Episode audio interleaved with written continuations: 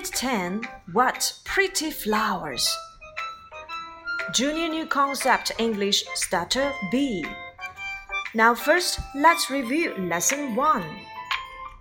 Look, Robert, this is the countryside. That's our town. There are shops and houses in the countryside, and there are farms. There are tall trees next to the river. What pretty flowers! Yes. Look, there are sheep on the hills, and there are cows in the fields, and there are rabbits. Come back, Dan. There aren't rabbits in the river, Dan. Ha ha. New words, let's review countryside, field, flower, hill, river, town, tree。在第一课当中呢，我们讲到了 there be 的复数形式。 There be 的复数结构呢，就是我们所用的 there are，要把 is 变成复数结构 are，然后呢加上物品。原来我们讲的 there is 后面的物品要使用单数形式，而现在 there are 的物品要使用复数形式。这里就回顾到了前面我们所讲的名词变复数。There are 加上名词复数结构，再加上地点，这就是我们所说的 there be 的复数结构。那么肯定句就是 there are 加上复数名词加地点，否定句就是 there are not 或者是 there aren't 加上名词复数加地点。那么变成一般疑问句呢？这就是我们今天要来讲的第二课的内容。OK，now listen up. Are there shops in your town? 你们小镇里有没有商店呢？Yes, there are. Look. 哦，有的，你快看。Are there buses? 哦，你们那里有公共汽车吗？No, there aren't. 不，没有。No buses. No, there aren't roads in our town. 没有公共汽车。嗯，没有，因为在我们小镇连条马路都没有。好了，在这个故事当中呢，我们会发现我们所讲的 there be 句式变成了一般疑问句的结构。那么，利用我们所讲到的一般疑问句变成疑问必提前，所以 there are 它的一般疑问句结构就是 Are there? Are there shops in your town? Are there buses in your town?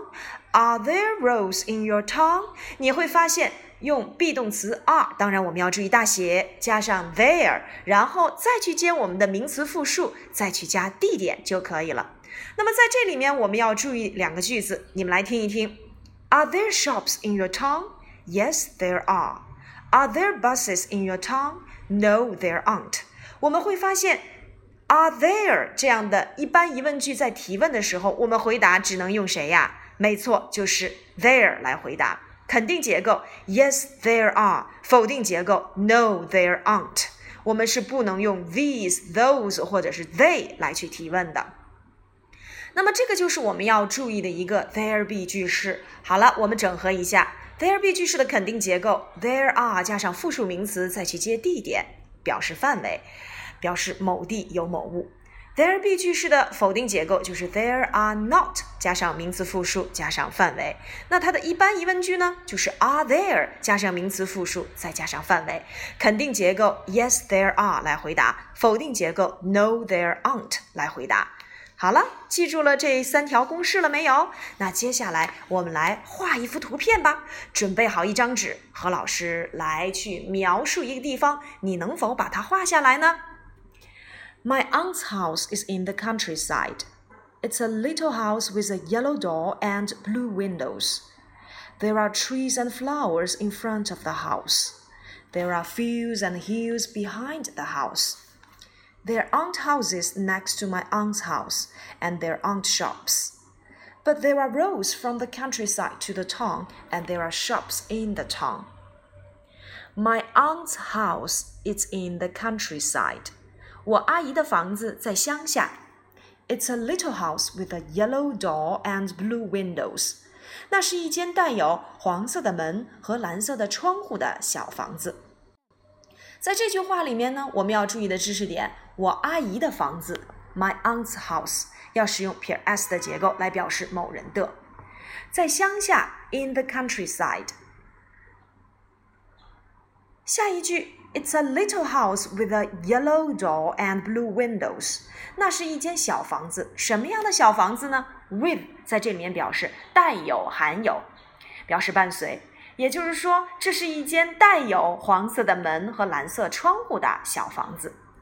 下一句，There are trees and flowers in front of the house。